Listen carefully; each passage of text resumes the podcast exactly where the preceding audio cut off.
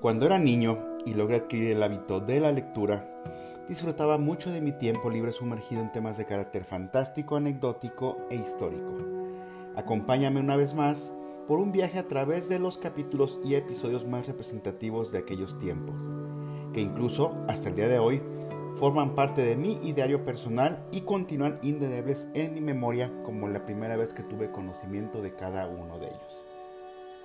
Muy buenos días, buenas tardes, buenas noches, donde quiera que me estén escuchando. Les saluda su amigo el Cuervo y les doy la bienvenida a este su podcast Planeta Crepuscular. Los ovnis. ¿Qué son, quiénes son y por qué están aquí? Los datos reunidos a través de los años, eh, digamos, en atemorizadores informes sobre el fenómeno ovni, nos indican que ya no se puede seguir negando su importancia como si fueran algo inverosímil, algo inventado.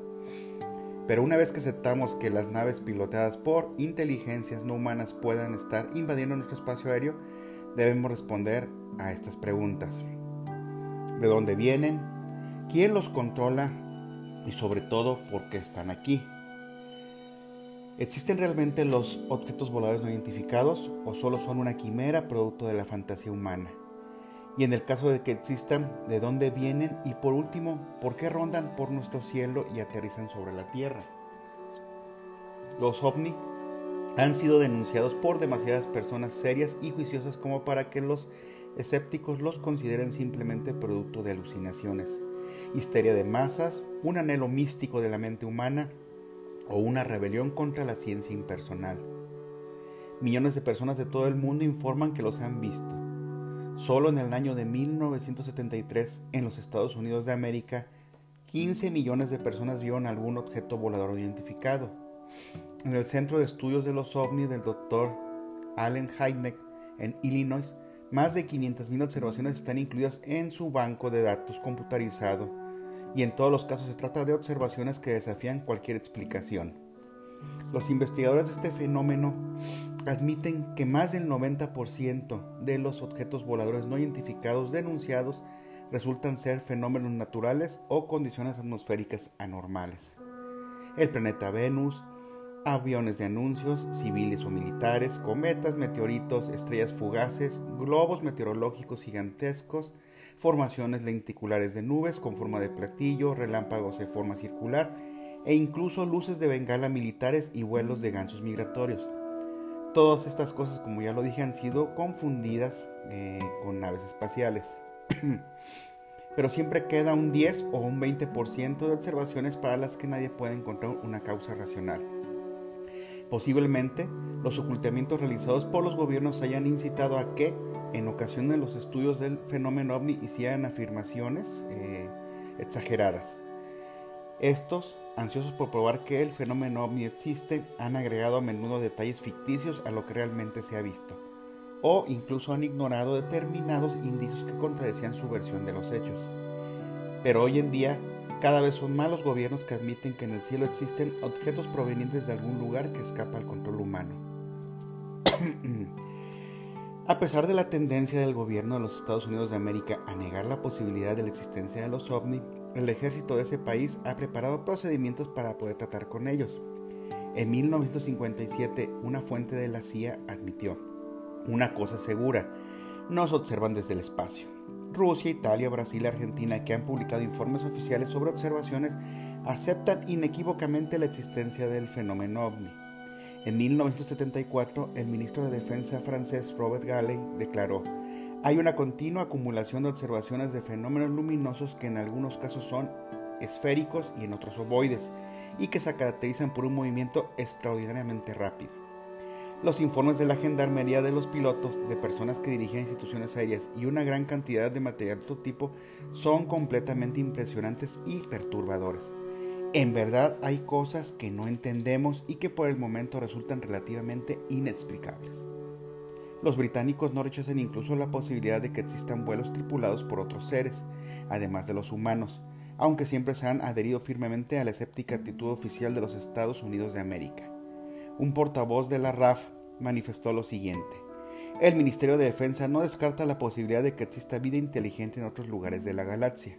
No obstante, todavía no tenemos una prueba irrefutable de que tal vida exista. Hasta ahora nadie ha proporcionado una evidencia 100% convincente. En 1977, cuando estaba en su apogeo la ola de informes sobre el ovni procedentes del Triángulo de Broadhaven, que ya hablé en el capítulo pasado, en Gales, el portavoz del Ministerio de Defensa declaró, aceptamos que los informes estén hechos por gente sensata y razonable, y que un centenar de personas no imaginan simultáneamente haber visto algo, pero no se ha encontrado ningún indicio físico de que haya ocurrido nada. Solo investigamos los informes sobre los ovni para descubrir si existe alguna amenaza para nuestra defensa. Si esta amenaza no existe, se da por terminado y carpetazo al asunto. No investigamos si los ovni existen o cuál es su origen. Cuando le preguntaron quién decidía si existía o no peligro para la defensa de la nación, el portavoz respondió, no estamos dispuestos a informar sobre nuestro método de investigación, así tajantemente. Los investigadores privados de los ovni están más dispuestos a hablar sobre la forma en que trabajan. Tanto los doctores Heinen, Stanford, Friedman y Raymond A. Fowler de Estados Unidos de América como Norman Oliver, Jenny Randles, Stuart Campbell de Reino Unido toman declaraciones detalladas a los testigos y comprueban cuidadosamente sus antecedentes con los amigos, parientes y jefes de estos para asegurarse de que son personas de confianza, no propensas a sufrir alucinaciones ni a contar mentiras. Luego buscan concienzudamente las posibles explicaciones al suceso y a menudo las encuentran. A través de los años, entre las observaciones que han superado un riguroso examen, han surgido, eh, ha surgido perdón, un modelo basado en ciertos elementos comunes.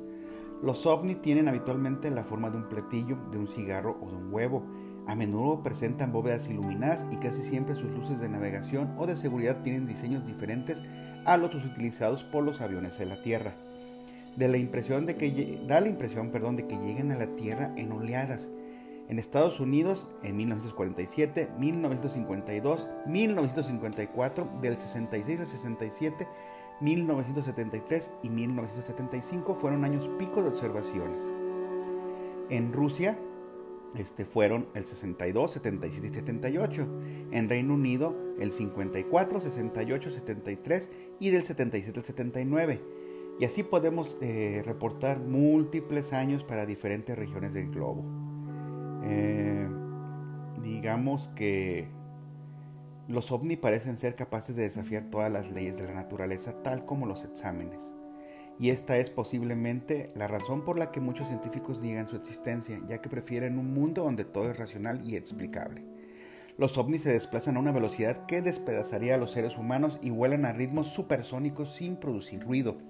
Cambian de dirección y de altura de tal manera que parece que la gravedad fuera un juego para ellos. Muchos generan descargas eléctricas de alta tensión con las que no solo se iluminan, sino que también producen desperfectos en las fuentes de energía de la Tierra. Muchas de las naves están tripuladas por seres que parecen poderse incluir en variaciones de las tres categorías siguientes. Pequeñas criaturas de menos de un metro, 20 de altura, de cabezas enormes que llevan uniformes de una sola pieza, plateados o verdes. Alienígenas de un tamaño similar al del hombre con grandes ojos y labios delgados. Y por último, gigantes de unos 2 metros de altura. También hay un pequeño grupo de seres peludos o cubiertos de piel de aproximadamente un metro veinte de altura. ¿De dónde vienen? La teoría más divulgada es, que, es la que afirma que son visitantes de otro planeta. Obvio, los estudios de los ovni eh, observan, observaron que los años de auge de estas observaciones, es decir, entre el 67 y 73, coinciden con el momento en que Marte estaba en su punto orbital más cercano a la Tierra. Los expertos se preguntaban si los supuestos marcianos también tenían que esperar que existieran condiciones adecuadas para viajar, del mismo modo que Rusia y los Estados Unidos de América tienen que elegir exactamente el momento justo para lanzar las sondas a Venus. Es algo increíble que los eh, dogones de Mali tuvieran conocimiento de la estrella Sirio varios siglos antes de que los astrónomos la localizaran. También otros testigos de la existencia de fenómenos ovni sostienen que se han encontrado con seres que afirmaban venir de planetas aún no descubiertos, planetas de otras galaxias distintas a la Vía Láctea.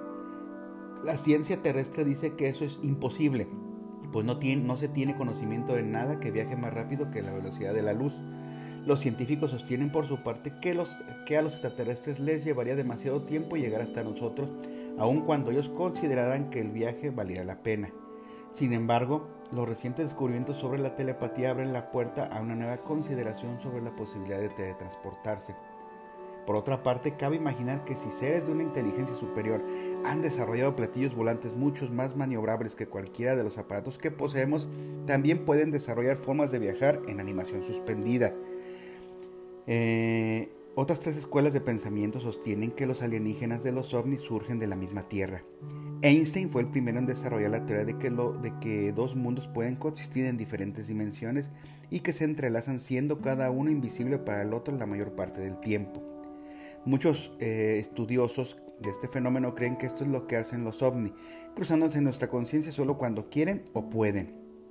Otros sostienen que los viajeros interplanetarios establecieron en la Tierra hace ya mucho tiempo, adoptando el lenguaje y las costumbres de los países en los que aterrizaron. Ralph Bloom, que ganó tres veces los premios principales de la Fundación de Ciencias de Estados Unidos de América, indica que los científicos nunca han explicado satisfactoriamente por qué algunas personas son más inteligentes que otras o porque son líderes desde la cuna. Blom cree que los seres superdotados podrían estar llevando a cabo experimentos con la vida humana. En realidad, cito, la persona con la que usted está casado o casada podría ser un descendiente de extraterrestres, advirtió Bloom. Kenneth Auer, un antiguo conferencista de astronomía en el planetario Hayden de Nueva York, sostiene, es posible que hace una eternidad nuestros ancestros vinieran del cosmos en naves espaciales o tal vez estén muchos por aquí sin que nosotros seamos conscientes de su presencia. Ellos pueden estar aquí adoptando extraordinarias formas irreconocibles. Esta teoría explicaría los enigmáticos hombres de negro denunciados por algunos testigos del fenómeno ovni, la mujer cuya declaración de haber sido, eh, haber sufrido abuso, eh, digamos, sexual por un alienígena en Somerset, en Inglaterra, ya ha sido mencionada, en, eh, digamos, en algunos documentales. Contó más tarde el investigador Barry King que había recibido cartas y llamadas telefónicas advirtiéndole que no hablara del asunto. Además, dos hombres la habían visitado y a, ella y a su esposo para insistir sobre la conveniencia de mantener todo en alto secreto. La tercera idea afirma que los ovnis provienen del centro de la Tierra. En todas épocas, algunos científicos han sostenido que la Tierra no es maciza sino hueca. Platón hablaba de túneles amplios, estrechos en el interior. La doctrina budista da cuenta de la existencia de un mundo subterráneo llamado Agartha, donde millones de seres viven en un paraíso subtropical gobernado por el Rey del Universo, quien transmite los mensajes a los humanos de la superficie mediante monjes que viajan por pasajes secretos que tal vez desemboquen en el Himalaya. Otros académicos han sugerido seriamente que los sobrevivientes de la Atlántida Incluso las hadas y los duendes del folclore universal viven debajo de la tierra y que tecnológicamente están mucho más adelantados que nosotros. A fines del siglo XIX, el marino noruego Olaf Gansen afirmó que había navegado con su padre hasta este maravilloso mundo subterráneo y que durante dos años eh, habían habitado con los gigantes. Jansen explicó que los habitantes que vivían, eh, que vivían eh, que vivían estos 500 años tenían el poder de propulsar máquinas extrayendo la energía del aire y que estaban muy al corriente de lo que les sucedía a los humanos en la superficie de la Tierra. Se burlaron tanto de la historia de Hansen que éste dejó de contarla, pero en su lecho de muerte repitió los pormenores a un periodista norteamericano. Retomando algo más actual en el siglo XX, Adolf Hitler emprendió una búsqueda en gran escala de túneles que condujeran a la Tierra oculta, pero la creencia en un maravilloso mundo subterráneo cobró notoriedad cuando en 1947 el contraalmirante Richard Beer voló 2.700 kilómetros más allá del Polo Norte y en 1956 3.700 kilómetros más allá del Polo Sur. Beer aseguró que en ambos vuelos cruzó zonas montañosas con lagos y vegetación que no se hallaban cubiertas de nieve ni figuraban en los mapas. Después, el 23 de noviembre de 1968, las fotografías del satélite americano esa 7 mostraron el polo norte sin una capa normal de nubes revelando un círculo oscuro perfectamente redondo. Los defensores de la idea de que nuestro planeta es hueco sostuvieron inmediatamente que esta era la entrada al mundo subterráneo. Afirmaban que el mundo no es redondo sino que estaba cortado por la parte superior e inferior por lo, por lo que los polos verdaderos estarían en, en el aire. Esta es la causa, decían, por la que las brújulas no sirven a 250 kilómetros de ninguno de los dos polos y tales agujeros tanto en el Ártico como en el Antártico coinciden con los lugares por donde se supone que salen los ovnis. Al final de cuentas, vengan de donde vengan, ¿qué es lo que hacen aquí ellos? ¿Por qué están interesados en la Tierra? Son como afirmaba Douglas Adams, autor de la guía del autostopista del viajero intergaláctico, simplemente jóvenes y ricos señoritos galácticos con coches deportivos interestelares que se divierten atormentando a la Tierra. o tienen un propósito, por digámoslo así, serio. Mucha gente cree que pueden ser seres procedentes de un planeta que se haya vuelto inhabitable y que buscan un nuevo sitio para vivir. Otros sostienen que los alienígenas están eh, preocupados porque temen que el hombre destruya sus propios juguetes, o, tales como la energía nuclear, o la que no puede entender ni controlar con responsabilidad, como ya lo hemos visto en muchos casos de accidentes eh, con la energía nuclear. Otros piensan que la humanidad está en alguna clase de zoológico donde es sometida a reconocimientos médicos regulares para ver cómo evoluciona y que incluso ocasionalmente algunos de sus miembros son secuestrados para el entrecruzamiento con los alienígenas eh, para que haya una perfección a través de este y conforme avanzan los años, para que haya una mezcla gradual ¿no? de la raza de ellos con la nuestra. El problema consiste en que solo podemos juzgar la conducta del fenómeno ovni de acuerdo a nuestros propios cánones. Podemos suponer que los tripulantes de los ovni quieren aterrizar pero que esperan a que estemos preparados o a que seamos menos agresivos para con ellos. Quizás estén vacilando temiendo causar pánico en el planeta o desencadenar el colapso de la sociedad.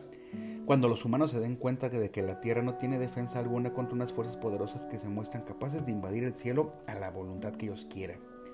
Lord Clancarty, quien persuadió a la Cámara de los Lores británica para que se celebrara un debate sobre el tema de los ovnis, dice, o más bien comentó, creo que debido a nuestros problemas nucleares y de contaminación existe cierta preocupación por nosotros que proviene del espacio exterior. Pienso que estamos en la antesala de un aterrizaje oficial en la Tierra. Otros dicen que los ovnis últimamente observados realizan simplemente vuelos de reconocimiento anunciando el segundo adminimiento y ese lo anunciaban ya para el año de 1999. Ya ven que siempre se partía en esta fecha el el Y2K y todo lo que iba a pasar cuando pasáramos del 99 al 2000, que realmente pues no pasó gran cosa al final de cuentas.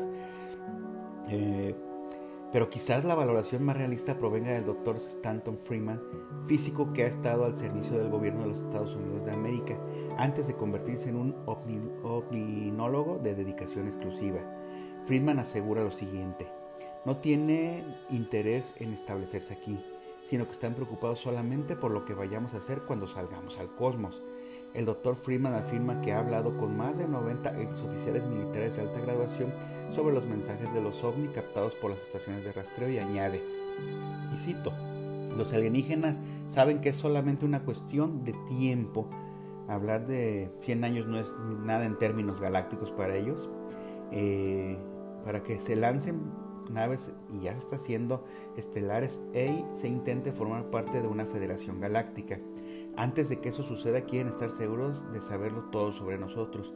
Nos ven como una sociedad primitiva muy ocupada en guerras triviales, así que por supuesto quieren saber bastantes cosas sobre nosotros. Jim Lorenzen, director de la Organización de Investigación de los Fenómenos Aéreos, declara, para ellos, intentar aterrizar aquí sería en cualquier caso exactamente igual que si nosotros nos introdujéramos en una antigua cultura en el medio de la selva y les impusiéramos nuestra civilización. El resultado sería obviamente devastador. Al fin y al cabo nos incumbe a nosotros. Ahora tenemos la llave de un universo que jamás pensamos que pudiera existir. Nos toca decidir si utilizamos esa llave o si por el contrario perecemos víctimas de la insensatez de la guerra. Bueno, al final de cuentas, a lo mejor ya muy redundante esto. En el capítulo pasado hablé lo que es de un informe que se publicó por parte del gobierno de Estados Unidos a mediados de este año.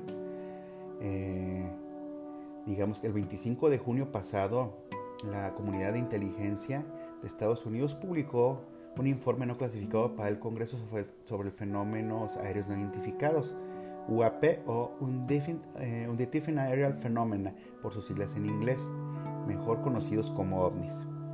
Y esto es un gran acontecimiento, sobre todo si se tiene en cuenta que durante décadas el gobierno de Estados Unidos negó totalmente la existencia de objetos voladores que simplemente no podían identificar o en algunas situaciones explicar. El informe medio escueto, a mi parecer, de nueve páginas no es exactamente un estudio exhaustivo de los ovnis, ni afirma o desacredita la existencia de vida extraterrestre. Como dice, no se puede negar ni afirmar. Bueno, y el hecho de que se haya publicado un viernes por la noche en verano tampoco es una casualidad en cuanto a que el gobierno haga todo lo posible por enterrar el informe. Perdón. A pesar de ello, el informe contiene algunos datos interesantes y estas son algunas, digamos, citas claves sobre este informe. Número 1. Otros. Nuestro análisis de los datos respalda la idea de que si se resuelven los incidentes individuales de este fenómeno, estos caerán en una de las cinco categorías explicativas potenciales. Objetos aéreos, fenómenos atmosféricos naturales, programas de desarrollo del gobierno de Estados Unidos o de la industria estadounidense, sistemas adversarios extranjeros y una categoría para otros, entre comillas. De acuerdo, hay cinco categorías básicas para los ovnis según el informe. Cosas aéreas al azar, como pájaros, fenómenos meteorológicos, prototipos de defensa ya sea de Estados Unidos o sistemas adversarios extranjeros. Y luego la categoría de otros, este, donde no encasillaría nada de esto. Y si, digamos, si nos interesamos en este apartado de decir otros, ahí no, no ahondan mucho en el tema, en este informe. Número dos, después de considerar cuidadosamente esta información, eh, la comisión se centró en los informes que, que implicaban ovnis en gran medida presenciados de primera mano por aviadores militares y que fueron recogidos de sistemas que consideramos confiables. Eh, esta organización, la UAPTF, que es la abreviatura de la Unidentified Aerial Phenomena Task Force, Grupo de Trabajo de Fenómeno Aéreos No Identificados en español. Eh, y lo que esta frase dice es que el grupo de trabajo decidió dar prioridad a los informes sobre ovnis presenciados de primera mano por aviadores militares únicamente. Mm, digamos que ellos consideran que estos informes sean serios o, y o creíbles. Número 3. Eh, no hay un mecanismo formal de registro hasta el año 2019. Ellos dicen, no existe ningún mecanismo de información estandarizado hasta que la Armada estableció uno en marzo de 2019. La Fuerza Aérea adoptó posteriormente este mecanismo en noviembre del 2020, pero sigue limitándose a la presentación de informes del gobierno de Estados Unidos. Esto es increíble, no había ninguna manera formal dentro del gobierno para registrar los avistamientos de ovnis hasta que la Marina comenzó una en 2019. Eso es increíble, digamos. Y la Fuerza Aérea no siguió su ejemplo hasta aproximadamente eh, hace seis meses lo que revela lo resistente que ha sido el gobierno a reconocer los ovnis y cuántos avistamientos casi con seguridad se pasaron por alto. Número 4. Reportes. Hubo 144 reportes originados por fuentes de gobierno de Estados Unidos, de ellos 80 reportes involucraron la observación con múltiples sensores. Esta frase establece el universo eh, establece el universo que el grupo de trabajo examinó. Hubo incidentes entre el 2004 y 2021 y más de la mitad fueron confirmados por múltiples sensores.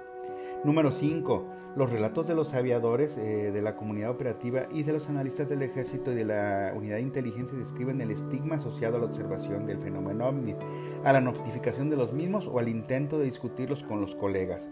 Aunque los efectos de estos estigmas han disminuido a medida que los miembros de alto nivel de las comunidades científica, política y militar y de inteligencia se comprometen seriamente con el tema en público, el riesgo para la reputación puede mantener a muchos observadores en silencio complicando el seguimiento científico del tema. Es importante reconocer que el número de informes sobre ovnis puede haberse mantenido reducido debido al estigma que durante mucho tiempo se ha atribuido a la información sobre este tipo de cosas, especialmente entre la comunidad militar y de inteligencia.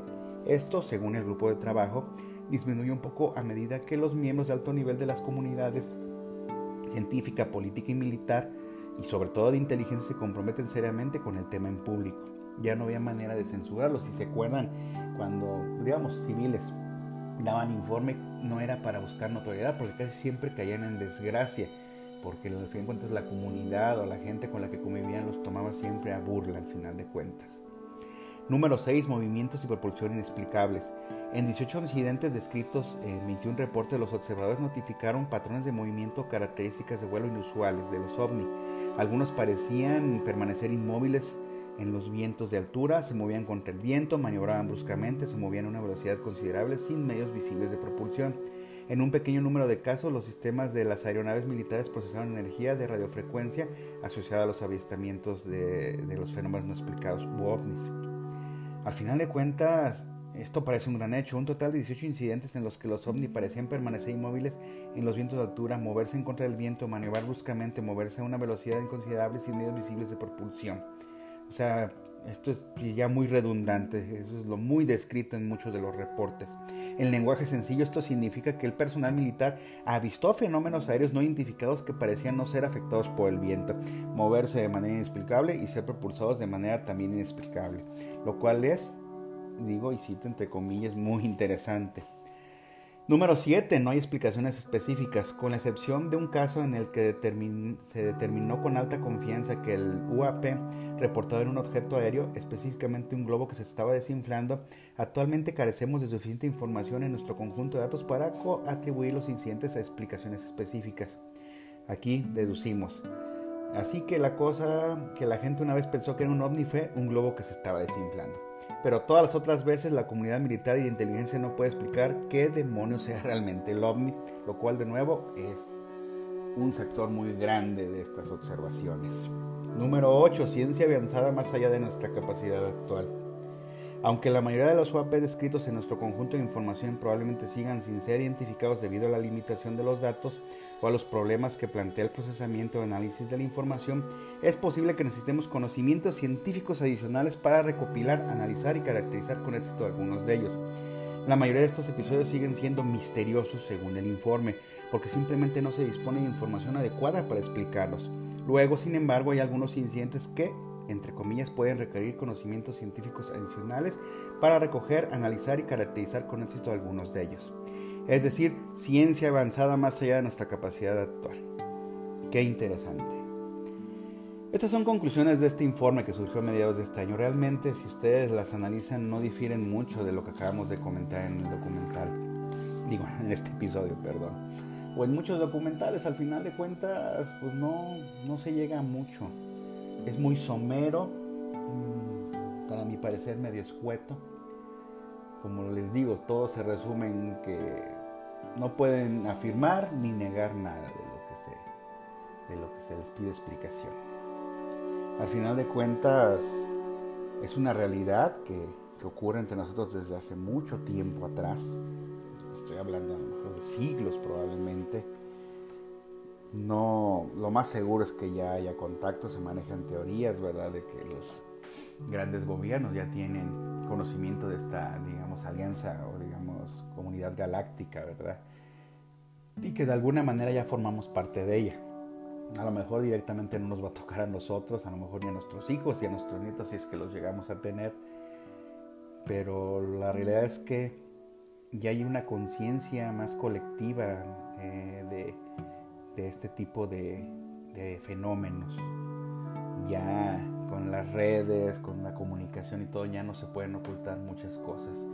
Y se puede poner en tela de juicio eh, cualquier intento de los gobiernos por querer desviar la atención de fenómenos como estos.